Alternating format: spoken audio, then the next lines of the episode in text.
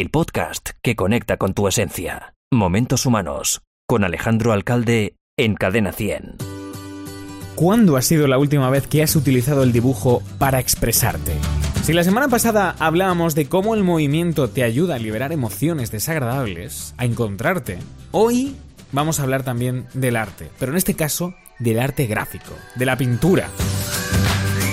Si quieres conocer más sobre cómo el arte puede ayudarte a expresar, a conocerte mejor, bienvenido a Momentos Humanos. En los mapas del cielo el sol siempre es amarillo. Arte y emociones están íntimamente ligados y ojo, eh, no lo digo yo, lo dice tu cerebro. Cuando pones en marcha cualquier actividad artística, sea cual sea, lo que estás haciendo es hacer funcionar a tu hemisferio derecho. Es aquel responsable de que seas creativo, de que te emociones.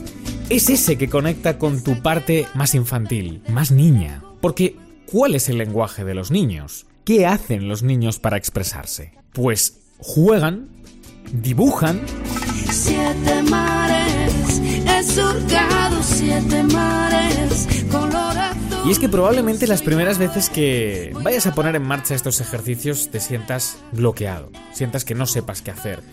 Y entonces te rindas, te rindas y acabes con un folio en blanco. Bueno, es absolutamente normal, ¿vale? No te desesperes. ¿Y esto por qué pasa?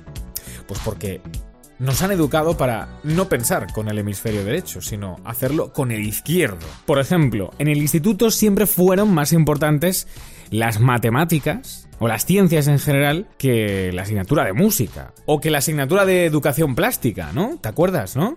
Porque al final nos enseñaron a estimular nuestra parte izquierda, nos enseñaron a no ser tan intuitivos.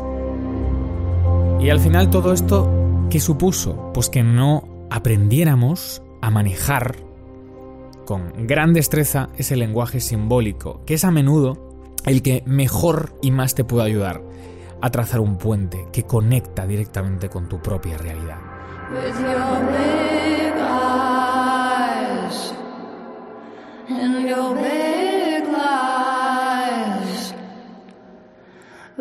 Cuando dibujamos o pintamos, lo que hacemos es abrirnos a esas capas más profundas de nuestra identidad.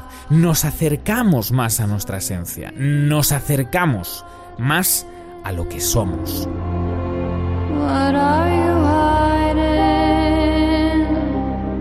Decía de hecho el filósofo Hegel que el arte es una forma particular bajo la cual el espíritu se manifiesta.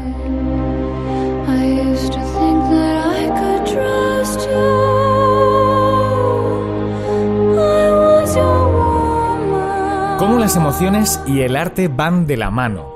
Él acompaña en los procesos emocionales mediante el arte, precisamente a través de la creación como artista y de su trabajo. Él es especialista en la arteterapia con las personas.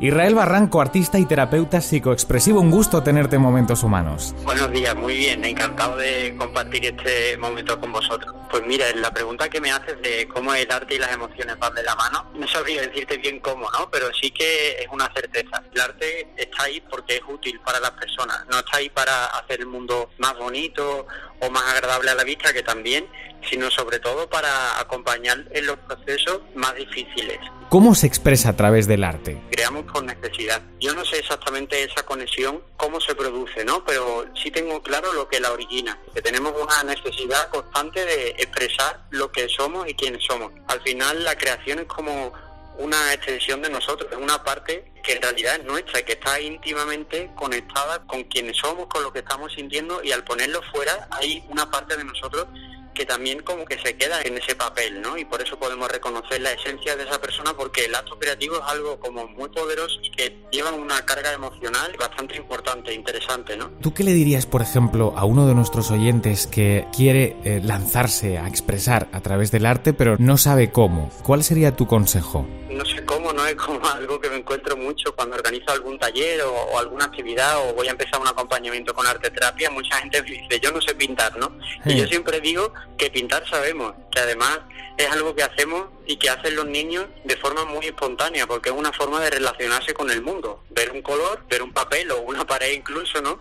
Y pintar, hacer una raya, hacer un círculo, hacer una mancha, y que eso es algo que todo el mundo sabe hacer. Pero luego, cuando vamos creciendo, vamos como construyendo una especie de coraza que nos protege también de las críticas externas o de diferentes cosas y va enterrando también como la naturalidad de ese acto. Entonces, al final sabemos pintar, pero tenemos un bloqueo muy grande y este bloqueo realmente no reside en la habilidad, sino reside en la carga emocional que nosotros hemos situado en ese acto, ¿no? Y la respuesta entonces no está en la técnica, en me apunto a un curso de pintura, por eso hay tantos bloqueos creativos que le llaman, ¿no? Porque probablemente mucha gente pinte algo y tenga esa disposición a querer expresar, pero luego cuando lo termina, te habrá pasado igual que lo ven y dicen, pero menuda chapuza que he hecho yo aquí, y entonces se frustran y no encuentran cuál ha sido la función por la cual han pintado eso. Exacto.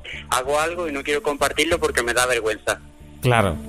Entonces, para todos los oyentes que nos estén escuchando en este momento, que vean todos los beneficios según explicas, ¿cómo pueden hacer para dejarse llevar? Pues les diría sencillamente que lo hagan, que sea hoy, que sea mañana, que se sienten y que lo hagan, ¿no? Que experimenten. En el momento en el que aparece ya como esa curiosidad o esa ese interés, ya hemos empezado. El siguiente paso es simplemente hacerlo y observar también lo que ocurre, ¿no? Y muchas veces decían, es que no sé sobre qué crear o sobre qué pintar, fotografiar, la expresión que, que sea, ¿no?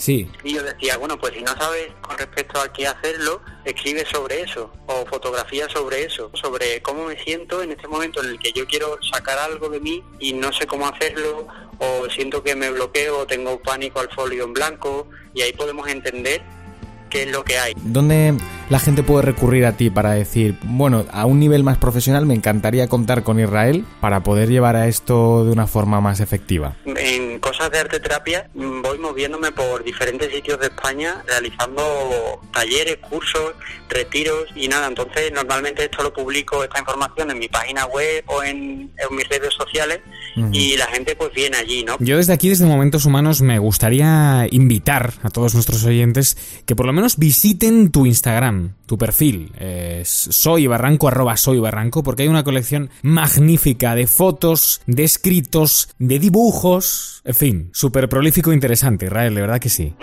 Nada, bueno, muchas gracias por tus palabras, Alejandro. La verdad es que es un placer. Y si esta entrevista o escuchar estas palabras mínimamente te incita a crear o a hacer algo por este camino, que te pongas a ello y que dejes que la vida ocurra. Pues muchísimas gracias, Israel. Te mando un abrazo y ha sido un placer poder haberte entrevistado hoy. Muy bien, muchas gracias. El placer eh, ha sido mutuo, como dicen, ¿no?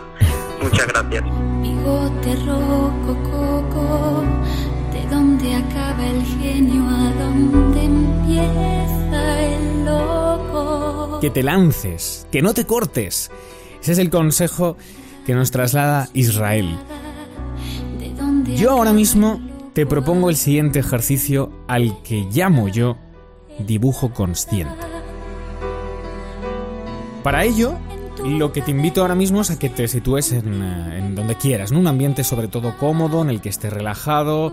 Puedes de hecho utilizar los materiales que, necesites. eh, libertad absoluta, desde lápiz, eh, una cera, témperas acrílicos, mm, te lo dejo a tu elección. Cuando ya lo tengas todo, cuando te sientes ya definitivamente a hacer esta actividad, párate y conecta por un momento con tu cuerpo. Si te reencarnas en cosa, hazlo en lápiz o en pincel. Para ello, realiza varias respiraciones, inspirando por la nariz, contando hasta 5 y echando el aire por la boca, contando hasta 10. Las expiraciones son un poquito más largas.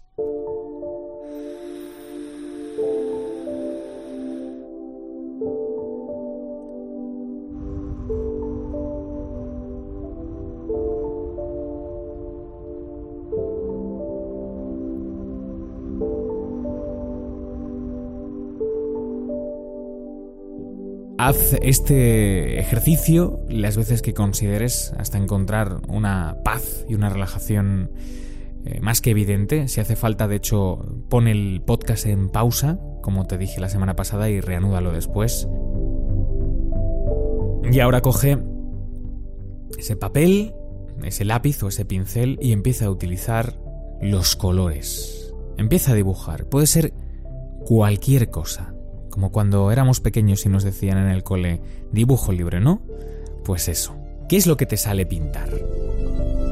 Si te cuesta dibujar y no te sale nada, cierra los ojos, vuelve a tu cuerpo conscientemente, pregúntale cómo se siente, hay tensiones en alguna parte de ti, y si tuvieras que darle forma a esas tensiones, ¿qué forma tendrían, por ejemplo?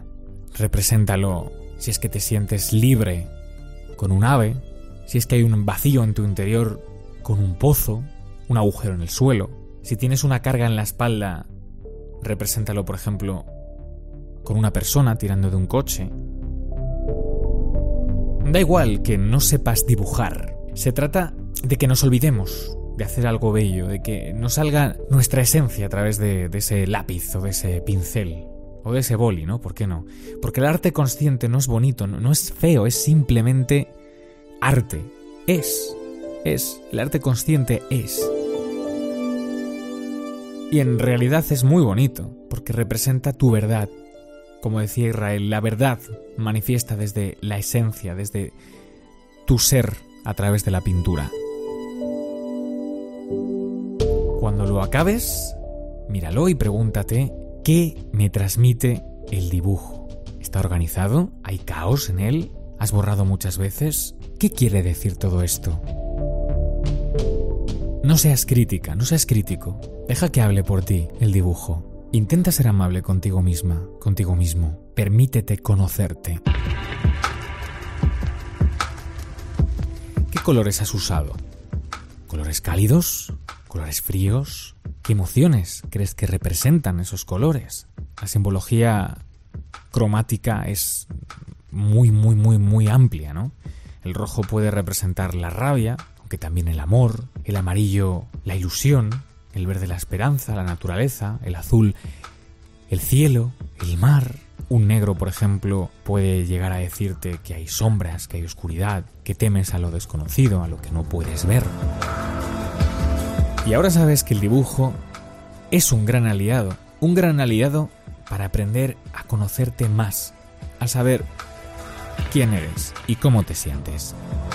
Te animo a que lo pruebes y a que compartas tus experiencias y tus creaciones conmigo en aalcalde.cadena100.es. Yo te espero la semana que viene con un nuevo capítulo proyectivo en tu vida. Gracias por hacer momentos humanos. Hasta el martes que viene. Adiós.